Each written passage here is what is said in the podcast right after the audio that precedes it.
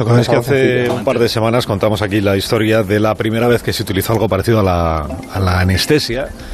Y hoy, a petición popular, pues sé que sois muy seguidores también de Cancho, vamos a continuar con el recorrido que tuvo aquella noticia tan relevante para la medicina. Hoy en Historia de, con Javier Cancho, la historia de los días posteriores a la era del dolor.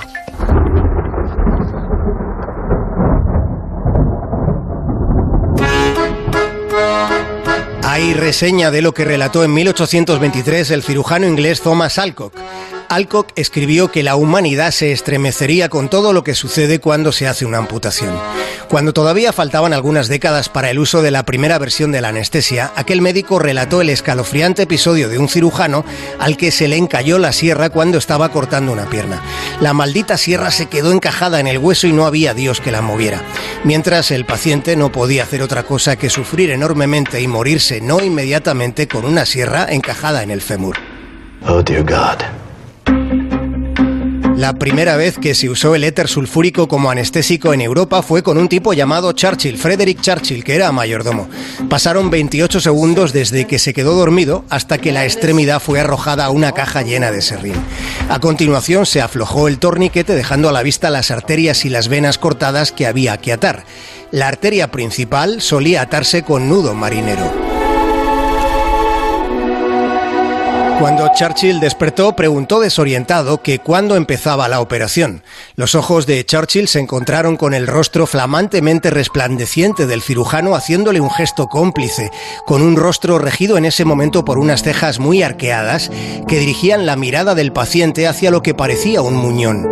Cuando Churchill inclinó la cabeza ligeramente hacia adelante, se encontró en primer plano en efecto con un muñón sanguinolento, que resultaba ser suyo a la vista de todos los indicios. Mientras, al de la sala vio al público que solía ver en aquellas intervenciones. La gente estaba allí complacida comentando con algarabía lo que acababan de presenciar, una amputación sin dolor que era la suya, la amputación de Frederick Churchill.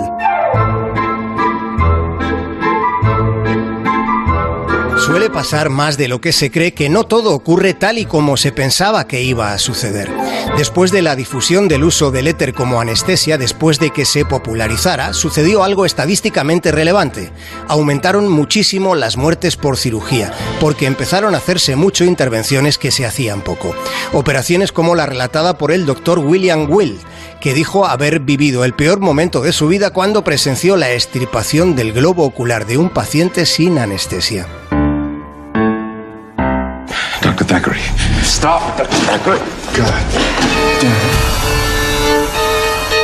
Hubo un aumento frenético de operaciones. Los cirujanos estaban enseguida dispuestos a usar el cuchillo. Total, no dolía, pero aunque se había descubierto la anestesia, sí, las infecciones de quirófano seguían siendo un asunto pendiente. Y habiendo aumentado las operaciones, las salas quirúrgicas estaban más sucias que nunca. Había más mugre que esperanza.